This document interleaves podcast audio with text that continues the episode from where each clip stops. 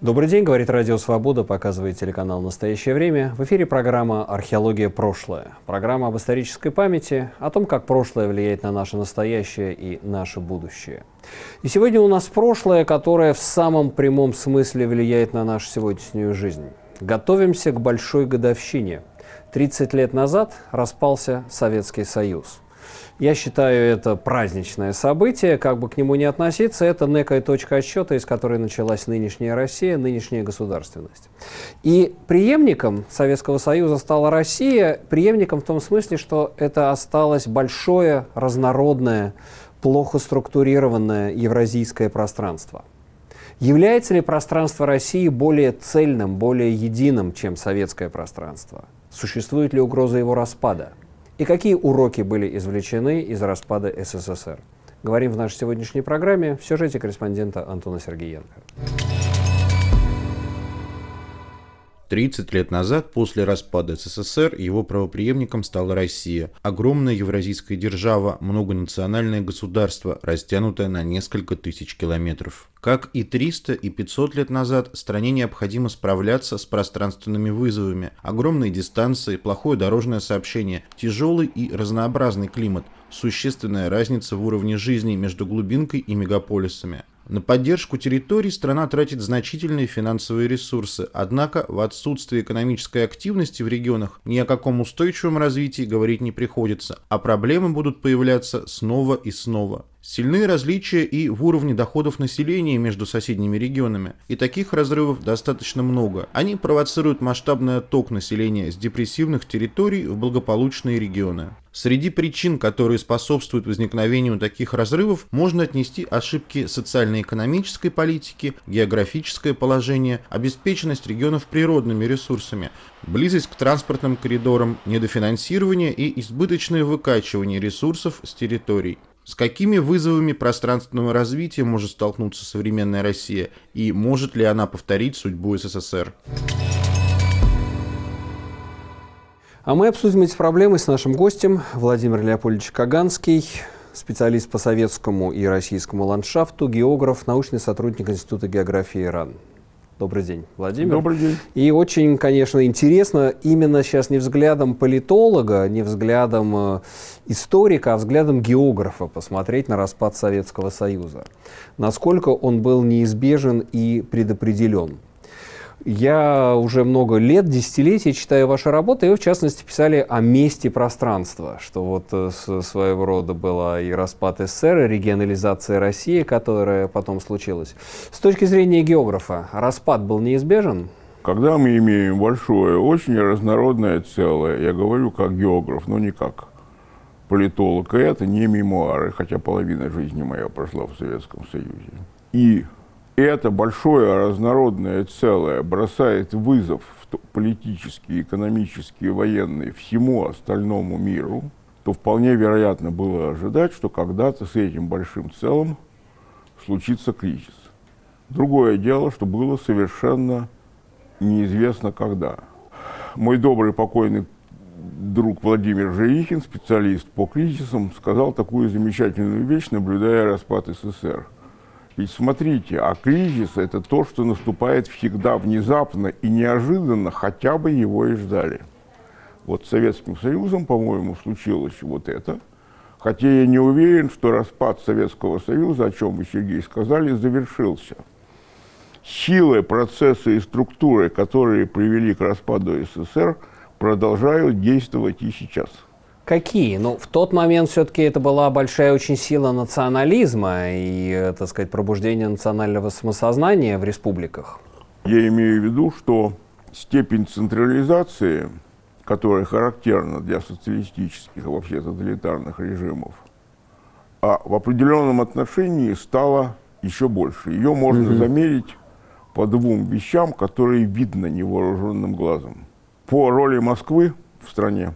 Так одна седьмая часть жителей и еще большая часть работающих в Москве, и почти все аналитики, которые занимаются и официальной статистикой по деньгам, и тем более неофициальной, говорят, больше половины ресурсов распределяется в Москве, что вызывает огромное напряжение центра-периферия, То есть из своих довольно многочисленных полевых исследований я бы сказал так, что ресурсы 99% территории сосредотачиваются на одном проценте. 170, миллион, 170 тысяч квадратных километров – это крупнейшие агломерации, прежде всего московская и питерская, которые безумно растут. И это некоторые процветающие сырьевые и зерновые районы юга. Вся остальная территория территория находится в режиме не развития, не жизни, а в режиме выживания. Как долго это может продолжаться, вот этот вот дисбаланс? Или, может быть, с точки зрения, я не знаю, колониальной истории России, вот если посмотреть шире да, на развитие российского пространства, до со времен Ивана Грозного, как Россия перешла за Волгу в 1550 году, году в Казани, пошла вот эта вот большая колонизация пространства. Ну, смотрите, Россия 500 лет живет в этом режиме централизация и, так сказать, колонизируемое пространство, из которого высасывается ресурс. Россия живет в колебательном режиме централизация, децентрализация. В конце концов, и смутное время, и гражданская война, угу. и 90-е, 90 годы. Да. И это была децентрализация, которая тоже наступила достаточно внезапно. Конечно, мне как географу эти э, конец 80-х, 90-е, смутное время и гражданская война представляются ситуацией очень слабого, неопределяющегося имперского или федерального центра и э, распада страны на десятки и даже сотни почти автономных территорий.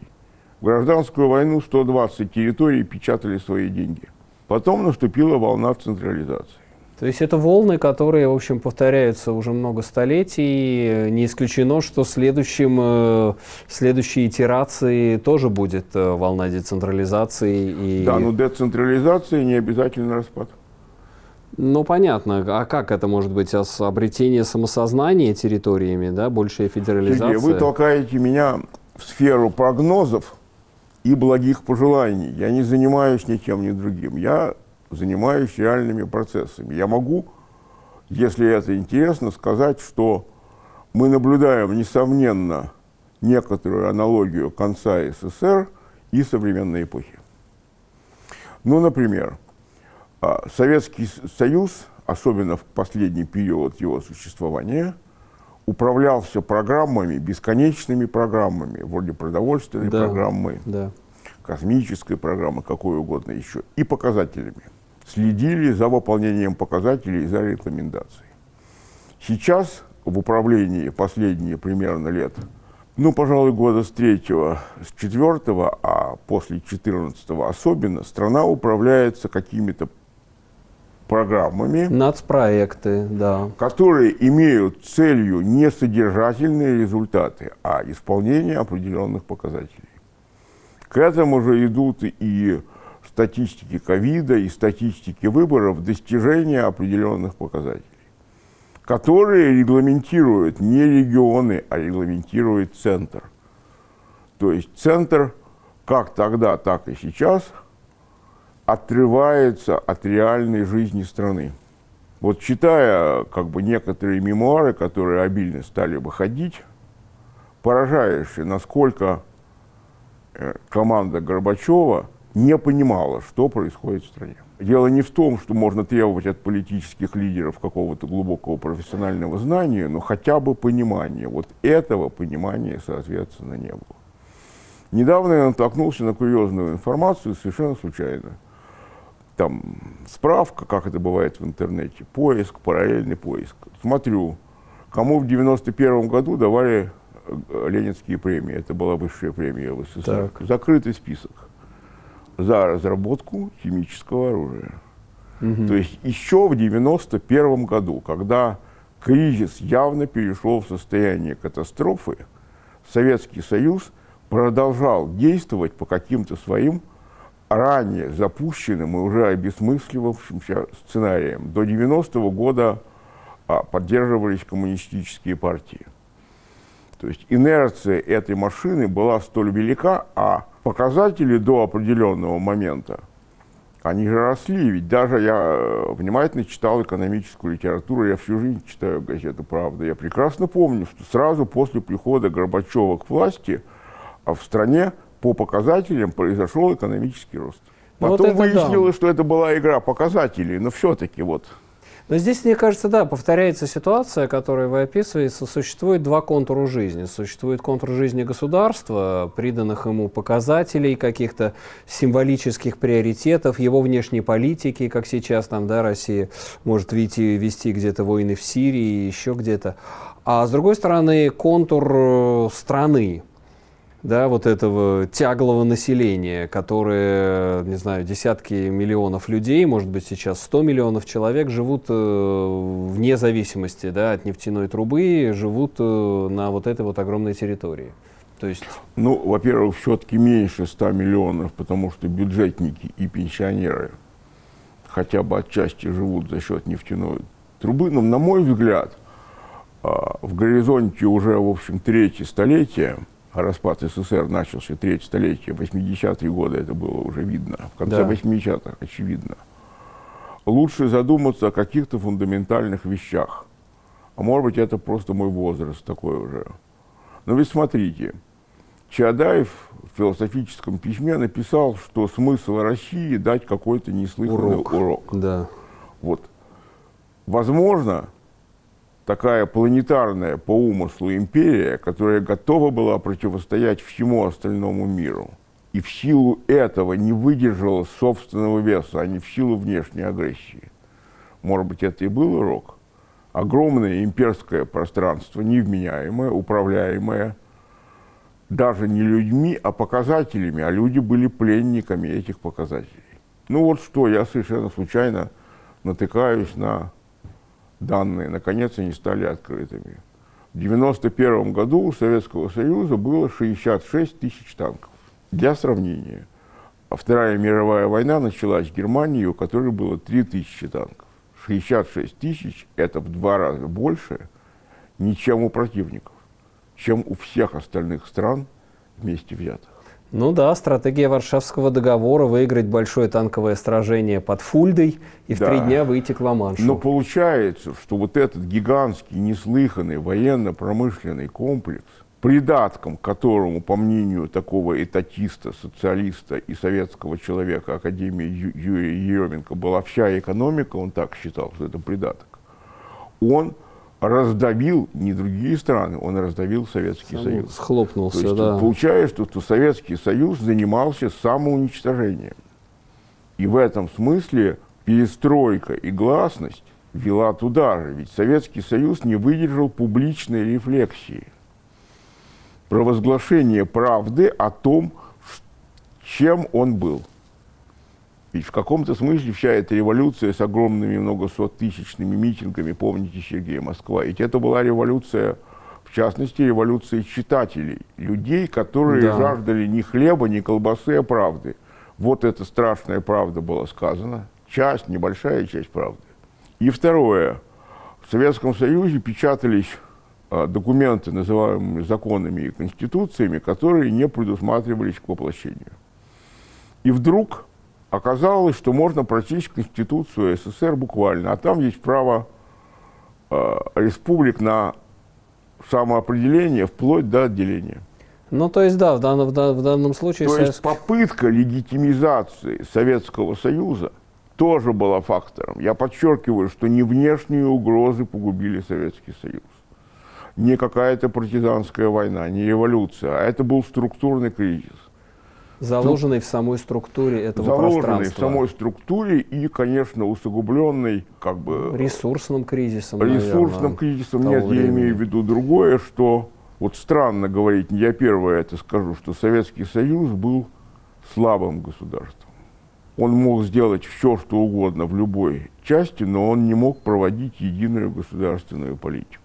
Ну, например, нельзя было о чем знали специалисты, доводить до такого уровня милитаризации, иначе это погубит экономику, жизнь, э, окружающую среду, жизненный уровень. Но центральная власть была настолько слаба, что она не могла отказаться ни от гонки вооружений, ни от идеологии. Это не сила была Советского Союза, это была слабость. Ну вот мне кажется, это очень важно понимать сейчас, э, в это 30-летие распада Советского Союза, что это не какой-то огромный гигант, который развалили злые силы извне. Это нет, гигант, нет. который рухнул под собственной тяжестью и собственной неуправляемостью. Программа «Археология. Прошлое». Продолжаем наш разговор о 30-летии распада Советского Союза с Владимиром Каганским и пытаемся понять, в каком смысле этот распад был неизбежен. Он был заложен в самой структуре СССР, в самой логике советского и российского пространства. Рассуждает об этом Ольга Вендина, ведущий научный сотрудник Института географии Российской академии наук. В общем-то, государства распадаются а, не из-за того, что такие огромные пространства, а из-за накопившихся внутренних э, социальных, политических и экономических проблем. Собственно, вы с этого и начали, неравномерность территориального развития там, и так далее. А, но я бы хотела обратить ваше внимание, что э, СССР распался в момент своего наибольшего благополучия. Да, то есть когда, а, в общем-то, и стремление к равномерности обеспечения социальных благ, и а, равномерность выплат зарплат, и даже равномерность экономического роста была значительно выше, а, чем сейчас. Таким образом, здесь не столько вот эта жесткость контроля и распределительная система власти сыграла свою роль, то есть эти факторы были скорее позитивными, хотя были, конечно, и негативные следствия, сколько а, идеологические причины и а, общее состояние общества и накопившееся напряжение. Конечно, Россия тоже унаследовала многие из этих проблем, связанные с Советским Союзом. И прежде всего это, конечно, проблема гигантского и недостаточно населенного пространства. Я не думаю, что эта проблема, она сводится а, к природным условиям и ресурсам, а, с чего вы начали, то есть и суровость климата, и плохие дороги. А, скорее, она связана с теми ощущениями и состоянием социума, которые есть в разных частях страны. А, потому что а, распад СССР и, а, в общем-то, неизбежное в этом случае реструктурирование всей политической и территориальной организации страны и государства, оно привело к тому, что появились многие регионы, где люди ощущают себя брошенными, что многие экономические процессы под влиянием в том числе там, и идей, и политики, а, одни процессы были остановлены, другие процессы, наоборот, запущены. И в этой новой ситуации экономической а, безусловно, большую роль приобрело развитие городов, а не развитие экономики, имеющей а, как бы территориальные, региональные основания. Это была Ольга Вендина в разговоре с Антоном Сергеенко.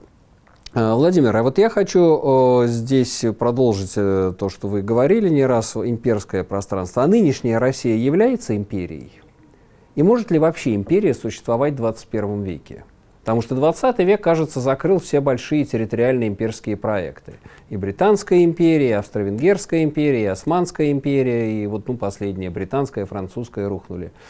В 91 году рухнула Советская империя. Ну, если не сводить ситуацию к анекдоту и не спрашивать, а где же у нас император, ну, такое тоже бывает. Если понимать империю не политологически, это не обязательно, а структурно. Как большое разнородное пространство, высоко централизованное, которое управляется стандартными методами, стандартизует и упрощает свое пространство – с точки зрения географа, может быть, национальные проекты были бы и неплохи, если бы они не применяли стандартные линейки ко всему разнообразию регионов. Вот если это пространство централизовано до такой степени, что под территориям этого государственного образования ставятся задачи сугубо извне, и центр не только силы, денег, но и смысла полагания сосредоточен в центре – не в метрополии, а просто в некотором центре Да. как структуре, то это, конечно, структурная империя. И в этом смысле Китай тоже, несомненно, империя, тем более, что, что греха таить, Китай удерживает часть территории в режиме военной оккупации. Ну да, Уйгурские территории, Синьцзян, которые да. некорректно называть Шинджаном, это китайское название. Уйгуры, Это да. то же самое, что мы сказали, вот, что у нас нет Чеченской республики, а есть Грозненская область и Тибет. Хотя центр может, конечно, управлять разнородной территорией при помощи финансовых ресурсов. Не обязательно при, прямая военная сила. Опыт Чечни показала регионам, чем может кончиться. А может ли Россия быть не империей? Российское пространство быть не имперским? И Ну, где тогда будут ее границы? Ну, мы подошли к, к грани нарушения российского законодательства, потому что еще немного, и нас обвинят э, Будем осторожны. попытки расчленения Советского Союза. Во-первых, русская куль- культура имела не имперский вариант, это Псково-Новгородский. Псково-Новгородские земли – это существенный вариант. Я не, хуже знаю киевский вариант, но киевский вариант тоже был, похоже, не имперским, было, было строительство протонационального государства, браки э, с коронованными особами Европы. То есть были разные варианты. Новгородский вариант был более западный, более северный, более свободный. Хотя демократия, конечно, стенка на стенку, но это все-таки демократия. Вот, соответственно, то есть были такие, были Ну, такие были, варианты. было, так сказать, э, Земский собор э, 1613 года, были советы, в конце концов, Ну, можно надо вспомнить. сказать, что дореволюционная Ну. Россия стремительно развивалась в направлении децентрализации. Но торжествует все время ордынский вариант, московско-ордынский. Но вот я не знаю, ордынский или византийский. Ну, вот это, орд- я, это я не знаю. ордынско-византийский, если брать Это, разные. это, я не, это я не знаю. Китайская империя существует, она не рушится. Ну да, дело, Россия- в том, дело в том, что а, усиление регламентации в Евросоюзе, против которого возражает около половины населения некоторых стран, вот там, соответственно, Брекзит и так далее, тоже показывает, что и в Евросоюзе как бы под а, благостными призывами «давайте сделаем все хорошее и для этого, для этого подавим местные различия», получается, что Западная Европа тоже может превратиться в империю. Ну, в некоторых странах а, осторожные интеллектуалы говорят, мы не хотим жить в новой Европейской империи. Причем независимо от того, левые они, правые, центристы, экологисты, анархисты, ультраконсерваторы. То есть и такое возможно. То есть империя – это определенный способ организации пространства.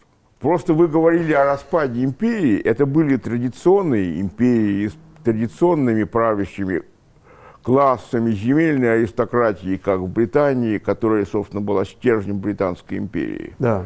Но а, Германская империя, которая существовала недолго во времена Гитлера, была империей другого типа. Но эти Но все... тоже с централизацией, с подавлением окраин, с гиперцентрализацией элиты. И там, кстати, элита была тоже в значительной степени имперская. Но эти все страны могли потерять свои колонии, колониальные владения и остаться самими собой. Да? Британия могла потерять империю и остаться Британией. И все, собственно, даже Турция да, а, могла остаться континентальной вот этой Анталией, Анатолией. А, а Россия, может ли она потерять свою империю и остаться при этом Россией? Потому что где тогда будет Россия, если потерять пространство? Это страна А, себя сама Я вот колонизирующая? ск- скажу такую парадоксальную вещь, что ресурсные районы Сибири, не только, конечно, нефть и газ, но еще и Норильский никель, сколько там, 5% волового национального продукта при небольшом населении, и там Кузбасский уголь и многое другое, являются существенными частями государства российского. Но в то же время эти территории для российской культурной элиты, которая безусловно существует, не имеют никакого значения. То есть у нас не совпадает территориально страна и государство. Страна и государство, да. они, вот- не, сов- они не совпадают, и вообще их совпадение является в современном мире величайшей редкостью. Уж какая отчетливая культурно, географически, политически, ментально страна Курдистана, государства у нее нет. Или новенькое с иголочки сделанное постколониальное государство Сомали, и во что это превратилось. Такого совпадения нет. Ну, мне, нынешняя- ка- мне кажется, что нужно просто спокойнее относиться к таким вещам и понимать, что это не дискретное развлечение. Есть, нет, входит, не входит. Мгм. Потому что есть же территории, которые традиционно связаны с Россией, которые Россия культурно-политически окормляет, которые в определенном смысле являются частью как бы такого российского пространства. Ну, например, Сербия, которая при этом является независимым государством и может стать членом НАТО. А есть, соответственно, территории, в которых э, при российском суверенитете совершенно другие порядки жизни, как, например, в Туве которая все время пребывает в режиме предконфликтном. И в 80-е годы она была, просто это как-то менее известно, менее медийно. Ну, в общем, слушая вас, я понимаю, что действительно то, У с чего, с чего вы начали, да, ситуация. история, история 1991 года не закончена, империя не дораспалась, страна не обрела свою окончательную форму. Я бы Но- сказал, э, что распад не единственный способ будущего империи. Империя не трансформировалась. Вполне можно представить себе какую-то мягкую форму, вот с чем я не раз сталкивался на Дальнем Востоке. Что хотела бы какая-то часть местной элиты. Суверенитет – войска российские, рабочая сила китайская. Ну, различные формы. Технологии американские, а деньги японские. Ну, вот. И это тоже была бы, соответственно, особая Россия. Ну, это часть, часть вот этой глобализации. Но в любом случае, Часть заканчивая, глобали- да. заканчивая этот эфир, я должен сказать, что вспоминая распад 1991 года, мы все же должны признать его глубокую историческую и географическую закономерность и вписанность в логику большой истории, которую мы изучаем в нашей программе «Археология. Прошлое». Владимир Каганский был у нас сегодня в гостях. Меня зовут Сергей Медведев. Программа «Археология. Прошлое». Оставайтесь с нами.